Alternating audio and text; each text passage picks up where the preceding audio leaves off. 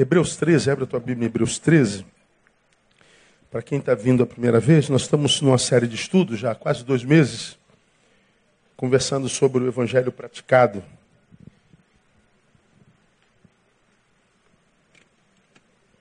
Para alguns, o Evangelho é uma doutrina, para outros, é um conjunto de regras, para outros, é uma religião, para outros, é um dogma. Para nós aqui, para mim, é vida praticada. Para mim, o Evangelho é o estilo de vida proposto por Jesus para o seu povo. Não tem nada a ver com religião ou religiosidade, religião é invenção nossa. Quando Jesus veio ao mundo, ele não veio para fundar uma religião para competir com o islamismo, com, com, com, qualquer outra religião, com catolicismo, com um bandismo, candoblecismo. Não, ele não veio criar mais uma religião. Ele veio criar um estilo de vida do reino. E aí nós nos debruçamos em Hebreus capítulo, é, Hebreus, o livro de Hebreus, na minha concepção, o maior tratado cristológico da Bíblia Sagrada. Estudamos do primeiro ao 12 alguns temas complicados, assim, en passant, e paramos no 13, que é, na minha concepção, a prática de tudo que se conheceu de 1 a 12 teoricamente. Aí nós fomos esmiuçando versículo por versículo o capítulo 13 de Hebreus, que para mim expressa assim, de uma forma muito clara ah, o que o Cristo do Evangelho deseja na vida daqueles que o aceitam como Senhor, como Salvador. Então nós começamos no versículo 1 do capítulo 13 e nós aprendemos lá que nós devemos amar ao nosso próximo como a nós mesmos. Permaneça o amor fraternal. Como quem diz, de tudo que você ouviu nesse livro, que tem que ficar no final é o amor nós vamos ser julgados não pelo que a gente fez, nem pelo que a gente sabe. A gente vai ser lugar julgada pelo quanto a gente amou. Não é pelo quanto eu sei, nem pelo quanto eu faço, é pelo quanto eu amo.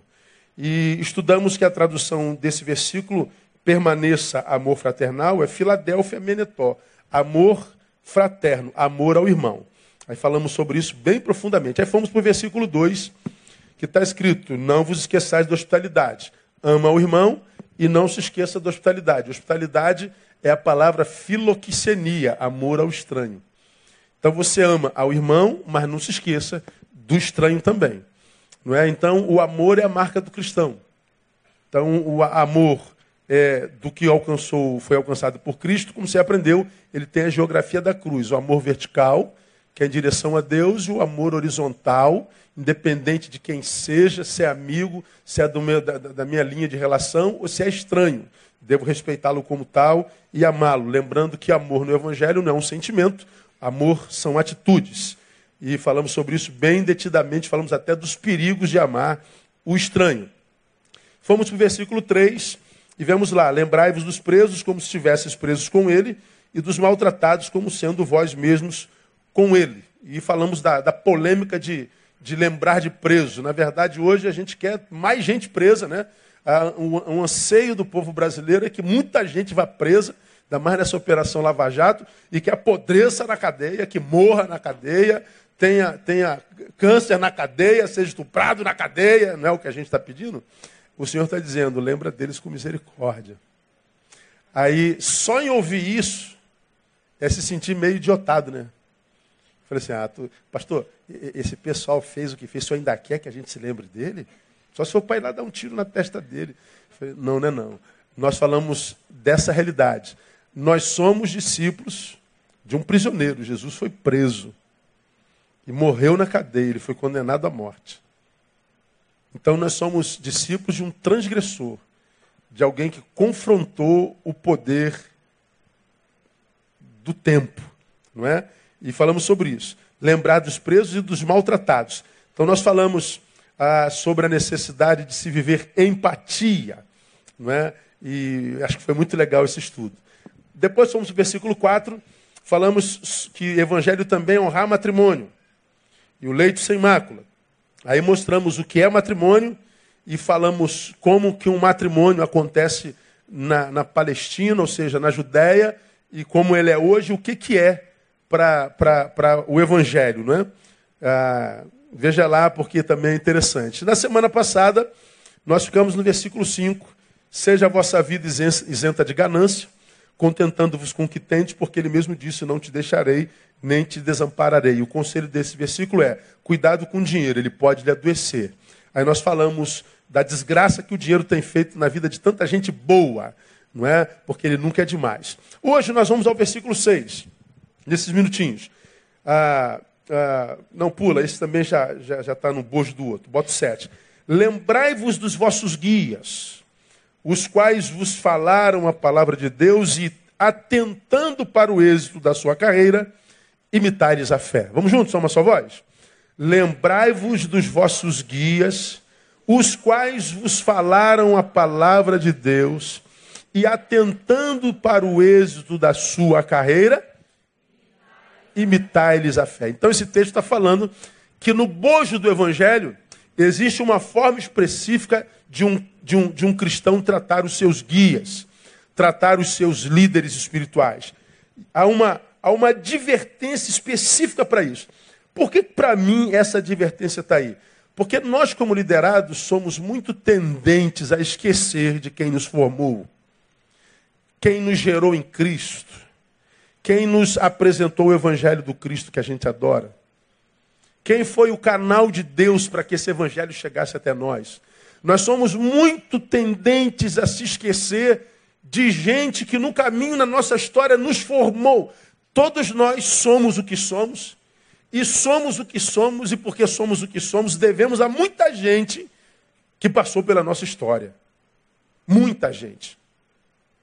Quantos aqui, por acaso, se lembram, por exemplo, de uma professora do primário? Quem se lembra? Não, não, não inventa, não. Pastor, eu me lembro dessa professora e do nome dela. Quem se lembra? Caraca, um monte de gente. Fala, irmã, o nome da sua professora de primária. Como era o nome dela? Vera. Fala aí, ô Bel. Dona Judite. Hã? Gilza. Então, a gente se lembra da professora de 30 anos atrás. E ó, só lembrar dela, dá sorrisinho no lábio. É ou não é? A memória traz alegria. Eu lembro de uma professora no terceiro ano primário, Sônia. Me apaixonei perdidamente por ela. Tinha idade para ser quase minha avó, sei lá. Não sei quantos anos eu tinha. Nossa, eu era apaixonado por aquela professora. Não fica com não, amor. Eu era garotinho e tal. Sônia. Ela era linda, aquela professora assim, mas era muito maternal, muito atenciosa. Daquelas que não existem mais daquelas que não viam um aluno como produto e nem só como alguém que paga mensalidade. Era um ser humano em formação. Era aquela professora que dizia: Eu não vou abrir mão do privilégio de participar da formação desse ser humaninho. É por isso que você se lembra dessa professora. Você teve um monte de professor, alguns você nem, nem a imagem você lembra, não significaram nada, mas teve aquele, aquela, que caramba, cara, nunca mais morre em nós entraram para o que nós somos. Nós somos o conteúdo da nossa própria história, não é? E algumas pessoas entram para a nossa história. Paulo está dizendo aqui, ou Paulo não, o autor de Hebreus, que nós devemos nos lembrar dos guias, os quais nos falaram a palavra. Veja o versículo 17, bota aí para mim, painel, também, só para a gente se situar. Ah, o 17, esse é o 7, né? Obedecei a vossos guias, sendo-lhes submissos, porque velam por vossas almas como quem há de prestar contas delas, para que o façam com alegria e não gemendo, porque isso não vos seria útil. Esse texto aí é tremendo. Lá no finalzinho eu vou falar sobre ele. Mas só você ter uma ideia, obedece ao seu guia espiritual. Porque ele, ele, ele, ele lhe ministra a palavra como quem está preocupado com a sua alma. Velar é cuidar, é estar do lado. É tentar é, fazer com que a sua alma esteja guardada na palavra de Deus. Volta ao 17, volta ao 17. Como que é de prestar contas dela. Agora, veja só. Por que, que obedece? Porque ele guarda sua alma. Para que aquele que guarda sua alma, que vela por ela, lhe ministra a palavra, não faça isso é, gemendo, mas faça isso com alegria. Porque tem um líder que prega a palavra, que administra o rebanho, que é, é, cuida do rebanho, que pastoreia o rebanho, com tristeza, gemendo, sem alegria, ele está dizendo: ah, isso não vos seria útil. Quem perde é o liderado. Se todo liderado, se todo crente entendesse isso, cara, eu preciso que aquele homem, aquela mulher que está ali em cima, esteja feliz. Eu tenho interesse que ele faça com alegria, que ele tenha prazer em chegar ali e ministrar. Porque quando ele ministra com alegria, essa alegria nos contamina. E a alegria do Senhor é a nossa força, a vossa força. Agora, por que isso está na Bíblia, irmão? Porque certamente o autor bíblico sabia dessa facilidade de beligerância entre liderados e líderes. Ele sabia da facilidade que nós temos de andar sequelados, de andarmos em litígio. E quem é o, o mais interessado nesse litígio? Claro que é o diabo. Porque aquele que ministra a palavra não faz com alegria, quem não faz com alegria não se esmera em fazê-lo. Faz de qualquer jeito. E quem recebe a palavra de alguém que ministra de qualquer jeito também não tem crescimento espiritual. E se a gente for trazer para um contexto contemporâneo, ah, nós, pastores, vivemos apanhando aí de todos os lados, de todos os jeitos. Somos acusados de tudo, de todas as coisas. Mas se vocês pararem para pensar, se a vida espiritual da maioria de vocês dependesse do contato que vocês individualmente têm com a palavra, provavelmente quase nenhum de vocês estaria no Evangelho. Porque a maioria de nós crentes nem passa pela palavra durante a semana. Diga que você tem contato com a palavra individualmente, constantemente. Ou responda se você, em grande escala, o contato que tem com a palavra não tem através de um pastor. Só para ligar, volta para o 7. Então lembrai-vos dos vossos guias.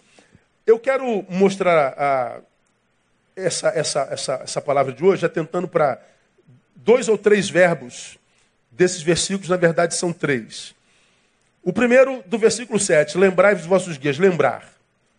Lembrar, no contexto, pressupõe aprendizado. Por que aprendizado? Só posso lembrar do que já é verdade existente em mim, mesmo que em mim no momento esteja longe da memória consciente. Eu só posso lembrar do que já existe em mim enquanto verdade, ou seja, já é em mim, está aqui. Pode não estar na minha memória consciente, pode não estar na minha consciência, pode estar lá no sub, no inconsciente, mas está aqui. Já é um aprendizado, já é uma realidade em mim. Então, quando o texto diz lembrar, ele está fazendo menção a trazer a memória e não permitir que de lá saia jamais. Por quê? Porque é possível que, ainda que esteja em nós, não esteja funcionando, não esteja em, em ebulição, não esteja em movimento. É, é um, você vai se lembrar disso aqui, ó, pregamos sobre isso alguns anos atrás, não tem como esquecer. Ah, trazer a memória é você lembrar, por exemplo, de músicas como essa aqui. Ó. Ah, canta comigo. O tempo passa, o tempo voa. Canta, canta. Poupança Bamerindos continua. É a poupança Bamerindos. Mais uma vez, o nome de Jesus, vamos lá. O tempo passa, o tempo voa. E a poupança Bamerindos continua numa boa. É a poupança Bamerindos. Quem é anterior a 1990 não conhece essa música. Porque foi um jingle do Banco Bamerindos que foi a bancarrota em 97, que lançou esse jingle em 1990. Portanto, há quantos anos atrás? 27 anos atrás. Você não canta essa música há 27 anos atrás. Mas eu startei e você cantou a música todinha. Entendeu? Porque já está aí. Só não estava na consciência no momento. Mas você starta bem. Vamos abençoar os, os mais jovens agora? É, dois hambúrgueres.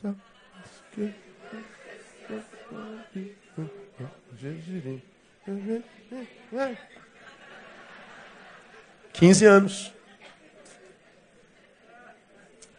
trouxe a memória.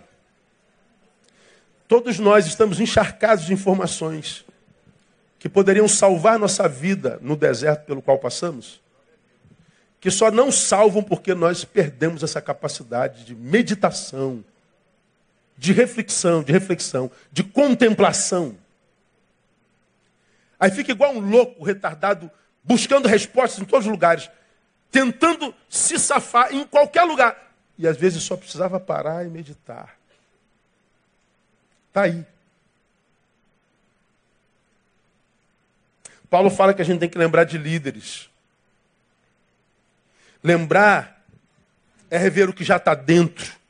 Para lembrar, portanto, requer-se o que? Reflexão, requer-se é, contemplação, requer que nós paremos. Então, nessa perspectiva, lembrar é sinônimo de considerar seriamente o que se ouve. Lembrai-vos dos vossos guias, os quais vos falaram o quê? A palavra de Deus. Então, esse guia que te falou a palavra de Deus e que te gerou em Cristo, já porque falou palavra de Deus, já te enriqueceu de vida de Deus, que pode estar aí dentro em estado de, de mornidão, de normose, e que precisa, caso a gente amadureça para isso, ser movimentado para que volte a pulsar em nós. Então, quando Paulo diz lembrar do líder, não está falando lembrar só da pessoa, também. Mas lembrar da palavra que ele vos falou.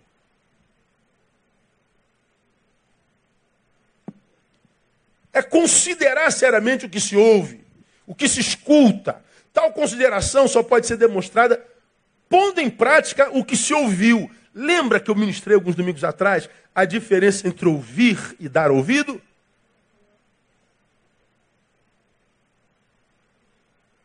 Fica de pé o.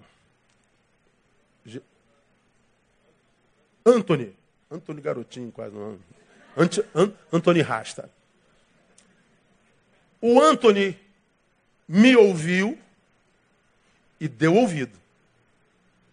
Ficou em pé. Anthony, sente-se. Ele me ouviu, mas não deu ouvido. Sente-se agora, Anthony. O Antônio me ouviu e deu ouvido. Quando o autor de Hebreus diz: Lembrai-vos dos vossos guias, os que lhe falaram a palavra, ele está dizendo: considere o que você ouviu e a gente considera, ou seja, a gente tem consideração pelo líder. A gente tem consideração pela palavra quando a gente ouve e dá ouvido. Portanto, como você aprendeu naquele sermão há bem pouco tempo atrás, o que gera fé não é o ato de ouvir a palavra, mas é o ato de dar ouvido. Se a Bíblia diz, é, obedecei, você ouviu, mas você não obedece, é rebelde, essa palavra não gera fé, mesmo que você a tenha ouvido. Se a Bíblia diz ama e você odeia, ainda que você tenha ouvido a palavra de Deus, essa palavra não gera vida nem fé, porque ela é, você ouviu, mas não deu ouvido.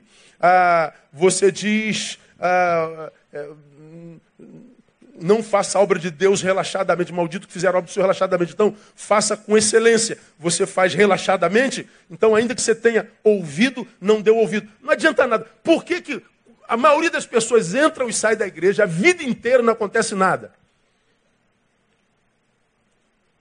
Porque ouvem, mas não dão ouvido. Aí você vê essa geração de frustrados, dizendo que o problema é a igreja que está podre, é o pastor que é vagabundo e ladrão, é Deus que não se importa e agora é Deus que não existe. Ou seja, o culpado é tudo, menos o espelho. Então lembrar é trazer a memória. Entendeu? Então é, é, é, é, é praticar Tiago 1, 22, 23, que diz: E sede cumpridores da palavra e não somente ouvintes, enganando-vos a vós mesmos. Ou seja, a gente ouve a palavra e não pratica. Ou seja, faz exatamente ao contrário. Aí ninguém pega a gente e diz assim: é, ninguém soube, graças a Deus, me dei bem. Não, não se deu bem, não, cara, você está se enganando a si mesmo. E eu acredito, irmão, por causa disso, que para alguns não é salvação mesmo, não. É, o caráter às vezes foi tão deformado. Ele está ouvindo a palavra há tanto tempo, às vezes desde garoto. E o cara é doutor em Bíblia, o cara é doutor em teologia, o cara é doutor naquilo. Mas você vê, o cara é doutor, tem informação sobre tudo da Bíblia, mas a Bíblia não consegue se transformar em vida praticada. Não jorra rios de água viva do seu interior. Porque uma coisa é ouvir, a outra coisa é dar ouvido. Mas tem mais. Lembrar não tem a ver só com aprendizado, tem a ver com o fato de não esquecer. Não esquecer não é o mesmo que lembrar. Lembrar é porque esteve aqui não está mais, e se está, está em estado de, de, de, de, descanso. Então eu tenho, que, tenho que, eu tenho que lembrar. Não esquecer, ele está em movimento e ele não pode descansar. Ele é uma realidade, está na minha consciência e não pode sair daqui. Então não esquecer é o quê? É ser grato. Quando diz, lembrai os vossos gritos, guias, não só é, é, façam valer a palavra, como se diz, seja grato a esse que te ministrou a palavra. Vos falaram a palavra de Deus. De onde vem a fé mesmo? De ouvir essa palavra. Então, o pastor, irmão, não é só o pastor, não precisa ser pastor, o que ministra a palavra, não é só pastor que ministra a palavra hoje, né? O pastor, quase sempre, é um instrumento que a fé usa que Deus usa para gerar fé na sua vida. Você é salvo pela fé, mas quase sempre a fé que salva chega ao salvo pelo pastor. O que salva é a fé. Agora, essa fé que salva, que é gerado pela palavra, quase sempre é levada por esse líder que te faz ouvir a palavra de Deus. Ora, se aquele líder que te fez conhecer o Cristo que salva, que gera fé, deveria ser digno, pelo menos, da tua gratidão, pelo menos do teu reconhecimento. Muitos, a despeito de ter naquele líder o instrumento que Deus usou para gerar fé que salva, preferem nutrir sentimentos pequenos por causa de algumas divergências de ideias, por causa de algumas projeções é, mal feitas, aí ficam cheios de amargura, cheios de mágoa, cheios de, de, de ódio, cheios de tristeza. Quando na verdade eu acho que nenhum não que o pastor deu, nenhuma disciplina que o pastor imprimiu, nenhuma atitude do pastor que porventura você não entendeu, pode ser maior do que a graça de ter gerado em si fé que salva. Então, meu irmão, é, ingratidão não deveria caber no coração de um verdadeiro cristão. A Bíblia diz que nós devemos ser gratos. Colossenses 3, 15, 17. E a paz de Cristo, para a qual também foste chamados em um corpo. Domine vossos corações e sede agradecidos. Olha o 16. A palavra de Cristo habite em vós ricamente, em toda sabedoria. Ensinai-vos e admoestai-vos uns aos outros com salmos, hinos e cânticos espirituais, louvando a Deus com gratidão em vossos corações. 17. E tudo quanto fizerdes por palavras ou por obras, fazei em nome do Senhor Jesus, dando por ele graças a Deus Pai. Gratidão. A gratidão não é uma sugestão da Bíblia, é uma ordenança. Sede agradecidos. Paulo diz assim, 2 Tessalonicenses, em tudo dai graças. Mas a Bíblia também diz que, embora a gratidão deveria ser uma ordenança, a, a Bíblia diz também que ela seria uma. A, a ingratidão seria uma das marcas do homem do tempo do fim. 2 Timóteo capítulo 3, versículo 2, tu conhece muito bem, eu falo muito desse texto, que é uma biografia do homem do tempo do fim. Entre as marcas desse homem, da sua biografia, está lá, pois os homens serão amantes de si mesmos, gananciosos, presunçosos, soberbos, blasfemos, desobedientes a seus pais, ingratos. Então a Bíblia já revela, no tempo do fim, filho meu, ingratidão vai graçar entre nós. Vai ser uma, uma, uma, uma, uma, uma regra entre nós. E como você já aprendeu, o que é um ingrato?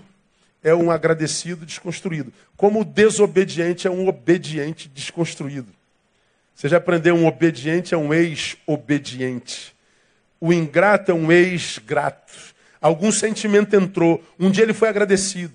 Um dia ele honrou. Um dia ele, ele reconheceu o valor do outro. Mas alguma coisa aconteceu que ele foi desconstruído. E aí ele se torna um ingrato.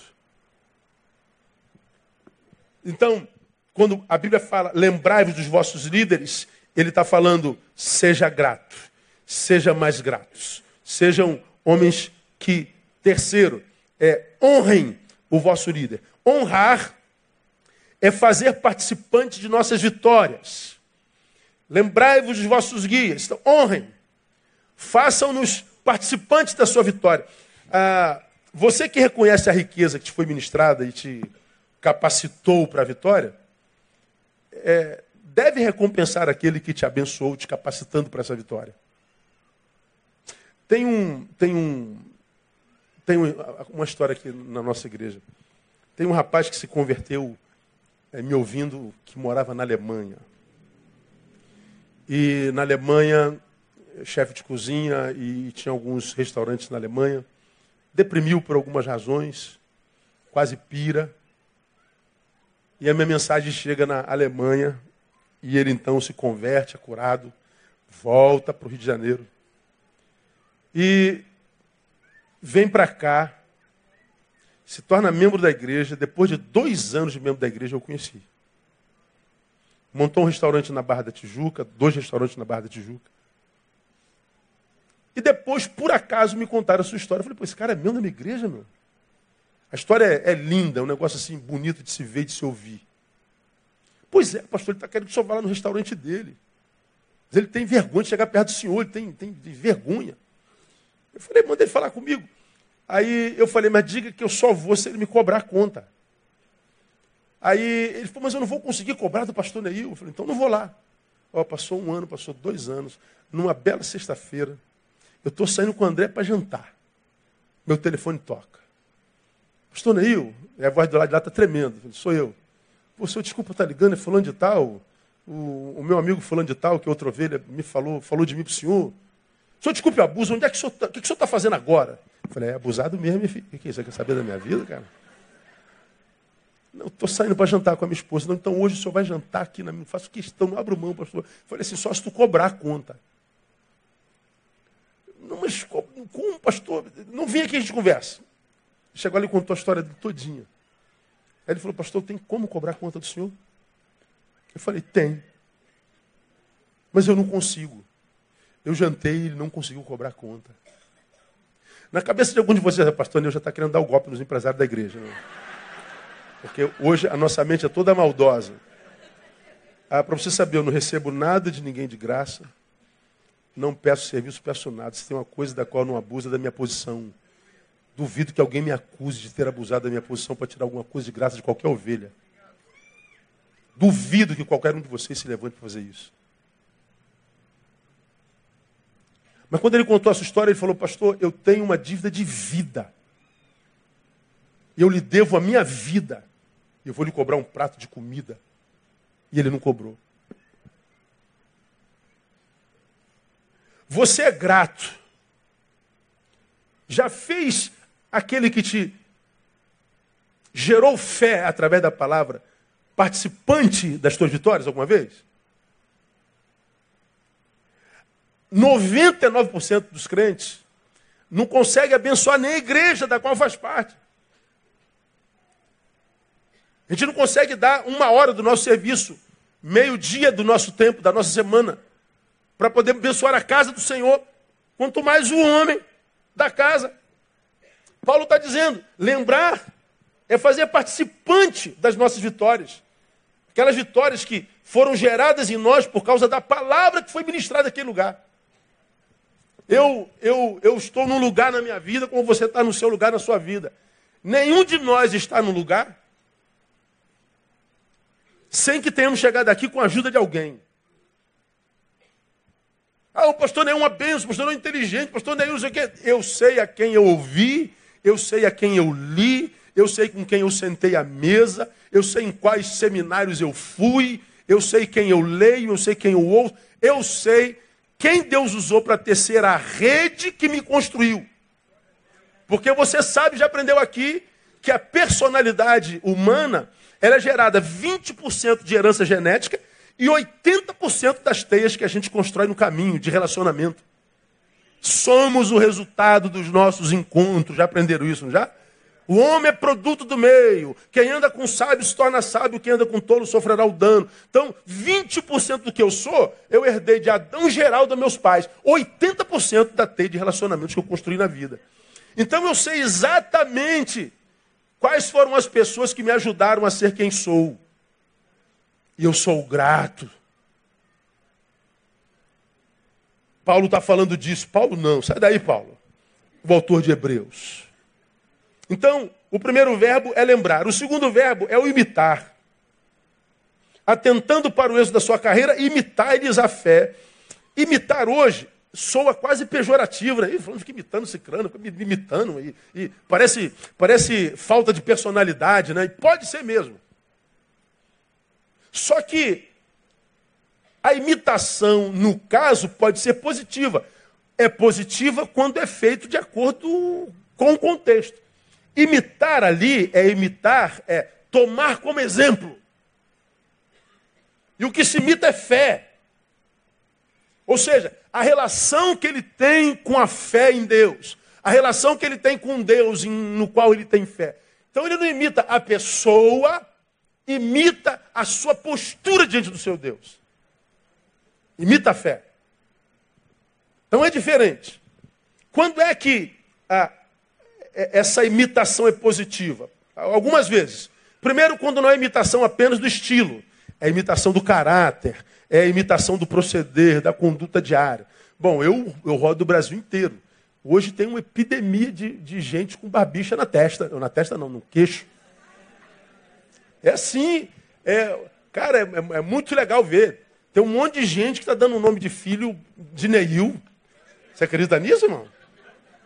Meu, toma mesmo teu filho, hein, cara. Misericórdia. Né? Mas como eu digo, meu nome é feio, mas é pequeno. E o teu, né, irmão? Tem, tem os nomes aí, tem uns, uns epafroditos que só a graça de Jesus. Né? Então tem um monte de gente que, que, que vai imitando o estilo, vai imitando a postura, vai imitando a forma de falar. Já viu os pastores de algumas igrejas da televisão? Os pastores falam tudo igualzinho. Aquele que o cara que tem a mão toda torta, os pastores todos têm mão torta. Ele tem a voz rouca, todo mundo tem voz rouca. Cara, cara do chapéu, né? Então, até o balançar, é tudo igualzinho. Imitação barata, falta de personalidade. Mas o texto está dizendo: imitar-lhes a fé. Olha para como ele se relaciona com Deus. E veja se vale a pena imitar essa relação aí. É disso que Paulo está falando. Bem-aventurado é o líder que tem no seu, é o liderado que tem no seu líder uma referência. Porque se há uma, uma carência gritante nessa geração, é, é, é carência de referências e de gente que nos inspire, irmão. Em quem você se inspira hoje? Quem, quem é referência para você hoje?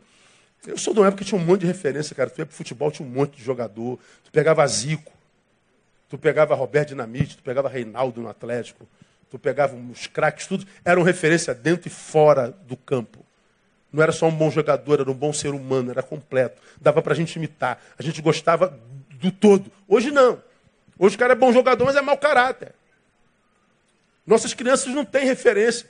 As referências das nossas crianças hoje são gente que não, não, não nada. Tu pega aí os, o pessoal do, dos canais nas redes. Uns mais retardados que os outros.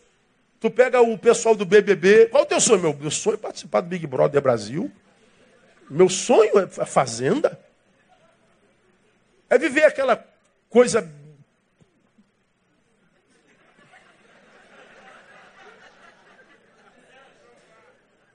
Então, ah, as referências são referências que não trabalham. Pega as celebridades e pergunta a profissão da maioria delas. Eu esse está nome aqui, mas vou ser processado, não posso. Então, é só celebrar. Veja os ídolos dos seus filhos de, de 8, 9, 10, 11 anos, 12 anos. E veja o que, que eles fazem, o que, que eles produzem. Não produzem. Qual é o sonho profissional das suas crianças? É imitar alguém que está naquela televisão lá. Ou que está no canal aqui. Então, essa geração não tem referência. Como nós somos seres sociais e somos de imitação mesmo, aprendemos por imitação, nós estamos sem referência, estamos perdidos, estamos despersonalizados. Então, quando é que essa imitação é, é, positiva? Quando a gente tem um líder que pode imitar o caráter. Segundo, quando tal imitação, porque é a imitação da fé, comprova a fome espiritual daquele que imita. Imitar-lhes a fé. Só imita a fé quem tem fome espiritual. Quem não tem fome espiritual não discursa sobre fé, não interessa a fé, não acredita na fé, não faz parte do seu cardápio. Fé não é assunto para quem não tem fome espiritual. Então, se você ainda tem desejo de imitar a fé e de ter uma fé que produz essa relação com o Pai, meu irmão, é porque você está mostrando para Deus que você tem fome espiritual. E por que que ter fome espiritual é importante para o dia de hoje? Porque nós receberemos de Deus e teremos de Deus a proporção da fome que nós temos dele. Com, com quanto que Deus abençoa cada um de nós? Com quanto nós demonstramos fome por Ele. Qual o tamanho da tua fome por Deus? Ah, minha fome. É, então tem só um de Deus. Qual a tua fome, pastor? Eu, eu, eu, eu anseio por Deus. Então tu vai receber um montão de Deus. É como quem vai no self-service na hora do almoço. Tu vai passando lá na filinha, vai botando só o necessário. Só o, o, o que a tua fome você acredita é, é, é, é capaz de, de degustar. Alguns passam no buffet de Deus e vai botando sozinho. Aí está lá raquítico. Eu acho que Deus queria saber o que, irmão? Peão de obra dele. Né? Que passasse no buffet de Deus e ia botando aquele pratão. Não, cabe mais, pode botar mais. Eu me conheço. Bota lá. Está escrito lá, se tiver de fé, transportareis é, essa montanha de lá para cá. Né, então, agora, alguns de nós, raquíticos de Deus, Deus no discurso, ouve-o nos cultos coletivos, mas não vê a vida de Deus fluir do interior. Porque nós teremos de Deus a proporção da fome que nós temos dele. Ele se identifica como pão. Teremos o tanto de pão que a nossa fome necessita. Então, ao invés da gente pedir é, o pão de Deus, pede fome. Ao invés de pedir água de Deus, pede sede. Me abençoa com fome, Deus, me abençoa com sede. Aí você vai ver como é que Deus vai derramar demais. Então, imitar-lhes a fé. É, é, a, a, imitação é positiva, quando a imitação é da fé, que comprova que nós temos a fome espiritual. Vamos correr. Aí eu digo para vocês: há muitos crentes dele não são poucos não, é, que vivem carências em todas as áreas da vida. E tem necessidades em muitas áreas da vida. E carências e necessidades que ele poderia suprir. Você acha que tem alguma necessidade que ele não possa suprir? Ele pode suprir todas as necessidades. Mas por que, que ele não supre a carência de tantos carentes. Porque há tantos carentes ainda com fome. Porque não tem fome dele, e alguns, quando dizem ter, a fome não é por ele, mas pelo que é dele. A gente não tem fome de Deus, mas do que é de Deus. Fome pelo que é de Deus não é fome por Deus. Fome do que eu tenho não é fome de mim. Aí você já aprendeu aqui e você é doutor nisso. Quando nós nos apresentamos diante de Deus, gente, respeitando a inteligência dele, Deus me pergunta e te pergunta: o que, que te traz, meu filho, à minha presença? Lembra que eu já falei sobre isso aqui? A Deus, eu estou aqui hoje porque eu tenho, estou com uma doença, preciso de cura. Ah. Você, meu carro foi roubado, eu quero que ele apareça. Você, eu quero emagrecer. Você, eu quero emprego. Deus pode curar, amém ou não? Pode abrir a porta do emprego? Pode fazer o carro aparecer? Pode fazer emagrecer? Pode. Alguma coisa possível para Deus? Por que, que não acontece em tantos de nós? Porque Embora nós estejamos na presença dele falando com ele, nós estamos na presença dele por causa de nós. O que me traz a tua presença é a minha carência, Deus. O que traz, me traz a tua presença não é o meu anseio por estar na tua presença. Não é a tua presença que me fascina. é minha dor. Não é a alegria do que eu sou contigo. É o vazio pelas ausências que tenho. Então, quando você se apresenta diante de Deus, não é por causa de Deus, é por causa do si mesmo. Não é por ele, é pelo que ele tem. Quando falei sobre isso, produzi uma frase que você se lembra que isso tem 10 anos. Aprenda a adorar a Deus sem razões, que Ele te dará muitas razões para adorá-lo. Vou repetir. Aprenda a adorar a Deus sem razões, que Ele te dará muitas razões para adorá-lo. Repita após mim. Aprenda a adorar a Deus sem razões, que Ele te dará muitas razões para adorá-lo. É isso. Em tudo dai graça, é viver o que Paulo viveu. Estou experimentado em todas as coisas. A ter abundância e ter fartura. Posso todas as coisas naquele que me fortalece. Quando a gente adora a Deus pelo que Ele é, não pelo que Ele dá, nunca mais falta o que a gente precisa. Porque quando a gente adora a Ele pelo que Ele é e não pelo que Ele dá, nós estamos dizendo que nós estamos na presença dEle por causa dEle, não por causa do que é dEle. Então é isso. Então já falamos do imitar, falamos do lembrar. Vamos terminar. Vamos para o 17, painel. Obedecer. Obedecer como liderado é levar a cabo o seu papel na aliança que você tem com o seu líder. Porque se há um líder e um liderado, está claro o papel de cada um nessa aliança. O papel do liderado é obedecer, então cumpra seu papel na aliança. Leve a cabo o seu papel nessa aliança. Faça valer a pena a palavra empenhada. Se me propus ser discípulo, então eu serei. Agora, a gente não pode confundir obediência com anulação. Tem gente que obedece, mas não é mais obediência, é uma anulação. É, é uma despersonalização é uma desidentificação. Não é mais obediência. É um pecado. Aí é despersonalização mesmo. A anulação é a obediência cega. Obediência destituída de reflexão. É meu líder, é, mas meu líder erra, meu líder se equivoca. Então, deixa eu analisar se é isso aí mesmo. Bom, você não deixa de ser quem é porque você está em estado de obediência. Agora, quando eu sou discípulo de verdade, eu posso discordar da ideia sem me tornar um rebelde. Eu não preciso me tornar inimigo. O problema é que hoje o discípulo, o pseudo-discípulo, nem discordar sabe. Ele discorda e é rebelde. Ele discorda e se levanta contra. Ele discorda e tenta roubar o amor do líder no coração de outro. Produz divisão. Isso é que é terrível.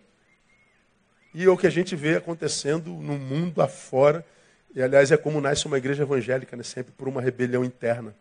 Aí acontece que o prédio é divino, mas o alicerce é diabólico, é produto de rebelião. E qual é o produto da rebelião? Eu te, te, te mostro aqui os perigos no caminho da rebelião. Primeiro, da desobediência. A desobediência inutiliza a sua relação espiritual. O texto diz, ó, não vos seria útil. Não adianta. Se você não cumpre o seu papel na aliança, porque o líder é assim assado, é, não tente derrubar teu líder, transformá-lo. Você não consegue mais ser discípulo dele, deixe de ser discípulo. Acabou. Só isso. Porque você ficar ali, ó, sendo antagonista, entristece a ambos, não é útil para ninguém. Então, a rebelião, a desobediência, faz o que, gente? Inutiliza a relação espiritual. Não é útil para ninguém. Ah, que mais? Nos torna copartícipes da condenação do diabo. 1 Timóteo capítulo 3, verso 6. Quando é, Paulo escreve a Timóteo sobre os líderes que ele deveria pôr sobre a igreja, ele traça um perfil desses líderes e algumas características peculiares. E entre as características, ele diz assim: que seja não neófito, Por que não pode ser neófito? Para que não se ensoberbeça e venha cair aonde? Na condenação do diabo. O que, que é neófito? O neófito é o imaturo. O imaturo é o que se acha pronto sem ter trilhado o caminho da maturidade. Já viu aquele garoto de 18 anos que sabe tudo? E o de 23, que sabe tudo também? E o de 25, que também já sabe tudo? Já viu o de 27, que sabe tudo? De 30? Pois é, quando o cara diz sei tudo, você está diante de um idiota.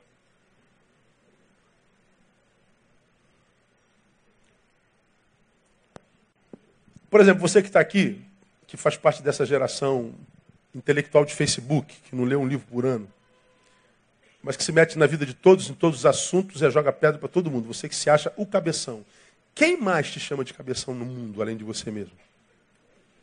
Responda para si. Quem mais diz assim, cara, você é um gênio, meu? Quem é que te louva? Quem é que reconhece, além do espelho, o teu intelectismo? Ninguém mais, não é verdade? Pois é, e de onde você tirou essa super imagem de si mesmo? O problema é, como você já ouviu, é oftalmológico existencial. É soberba. É uma doença de visão. Então o que, que acontece? Você é um neófito, neófito, você é um imaturo que acha que amadureceu sem ter trilhado o caminho da dor, sem ter trilhado o caminho da adversidade. Como eu cito aqui sempre Alfred de Musset, a vida é uma. É uma a, o homem é um, é, um, é um aprendiz, a dor a sua escola. Ninguém se conhece enquanto não sofreu.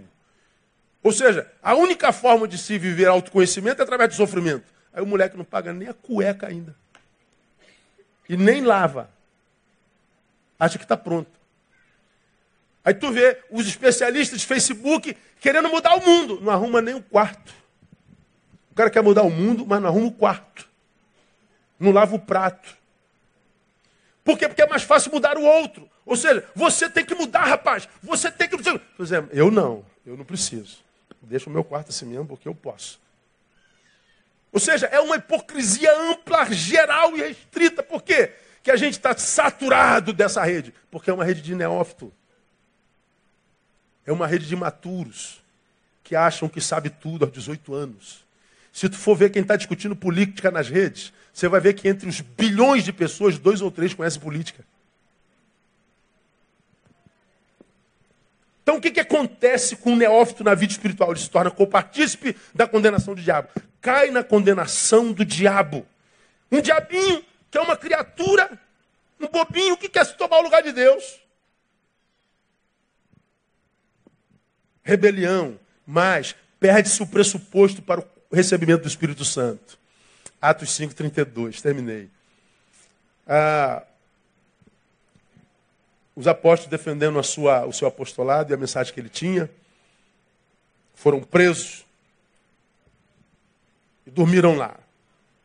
No outro dia veio um anjo, os tirou da cadeia, sem abrir a porta, eles foram para o templo pregar. Lê lá o texto de Atos 5.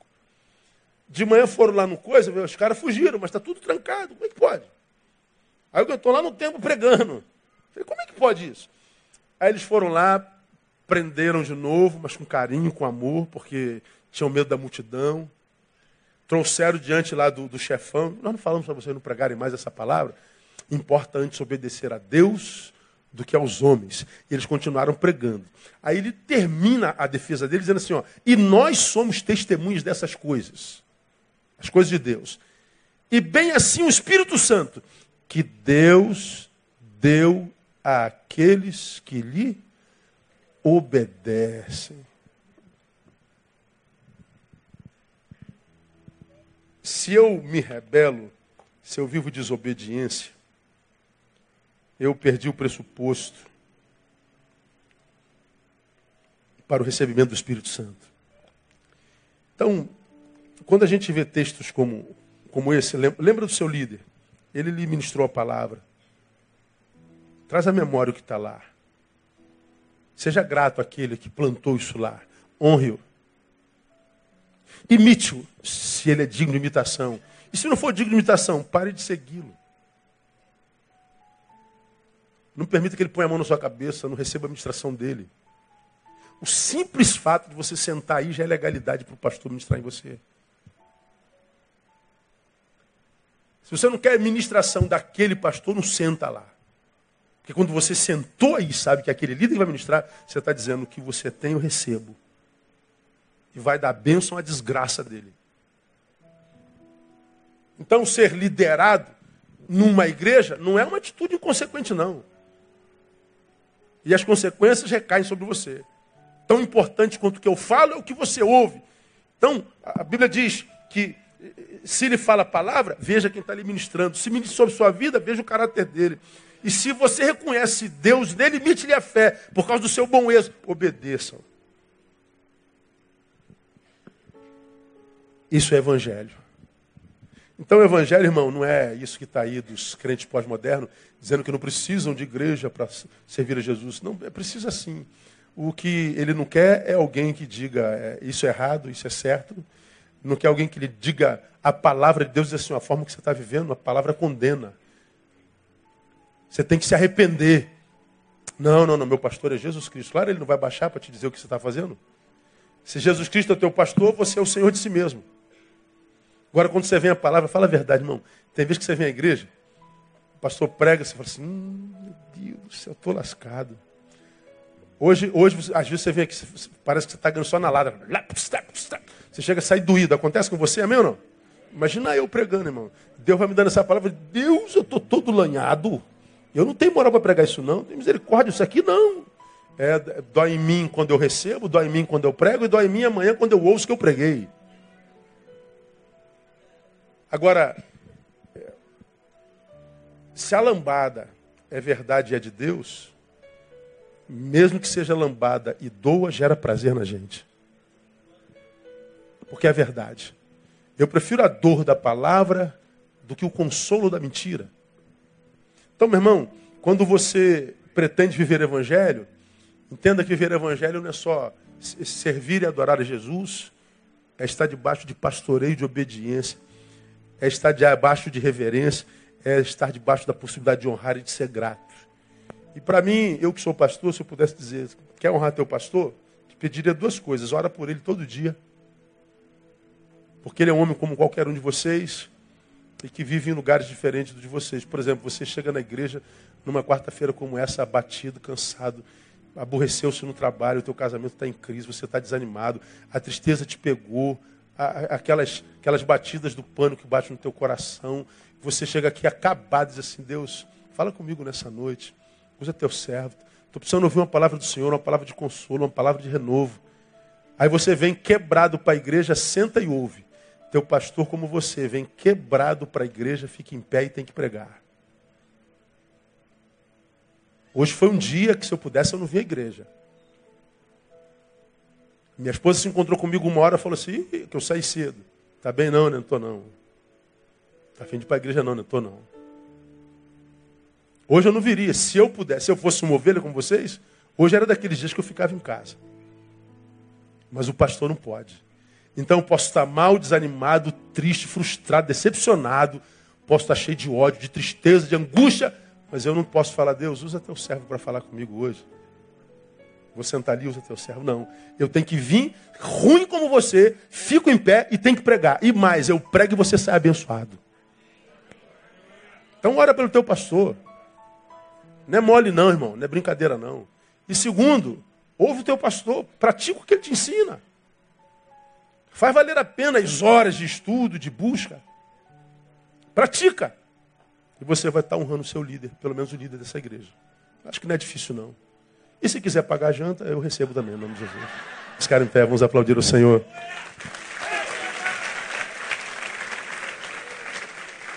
Ah, dia 1 de agosto é meu aniversário, só para você saber. Não. Ah, Amém, minha igreja? Deus é bom, não é verdade? Louvado seja o nome do Senhor. Vamos orar. Pai, muito obrigado. Nos alegramos quando nos disseram: vamos à casa do Senhor. Viemos à casa do Senhor e saímos mais alegres ainda, Deus. É muito bom estar na tua presença. É muito bom ouvir a tua voz, mesmo que seja como exortação. É muito bom estar no lugar onde tu falas e tu te manifestas. Essa palavra entra como flecha na nossa alma. E nós queremos te pedir, ó Deus, como Isaías, dá-nos ouvidos de discípulos, para que a gente possa ouvir, reter, praticar e mudar. Louvamos ao Senhor por aqueles que nos geraram em Cristo, pelos pastores que nos pregaram a palavra. Te louvamos pelos professores da IBD. Te louvamos pelos líderes do berçário. Te louvamos pelos conselheiros dos embaixadores das mensageiras do rei. Te louvamos por aqueles líderes de células te louvamos por aquele amigo do trabalho que sentou com a gente e ministrou sobre nós. Te louvamos pelas pessoas que ministraram a palavra a cada um de nós. Que a recompensa venha do alto. Muito obrigado, Deus, porque nos desertos da vida sempre encontramos alguém. Nos desertos da vida sempre aparece um WhatsApp, sempre aparece uma palavra, um vídeo, sempre aparece, ó Deus, alguém que manifesta a tua presença na nossa vida. E anos se passam e aqui estamos de pé talvez machucados, sequelados, mas de pé e adorando o teu nome. Renova a força alcançado nessa noite. Restaura a esperança e a alegria. Traz de volta para a comunhão e para o rebanho. Que a vida do Senhor possa fluir de novo na vida desses meus irmãos. Nós te daremos glória. Leve-nos em paz. Guarda-nos do homem mau. E conceda-nos o restante de semana abençoado em Ti, na Tua presença. Oramos no nome de Jesus, nosso Senhor, que vive e reina para sempre. Amém e aleluia. Melhor aplauso a Ele. Deus abençoe você. Não cesse em um abraço no teu irmão. Domingo eu estou aqui e te aguardo.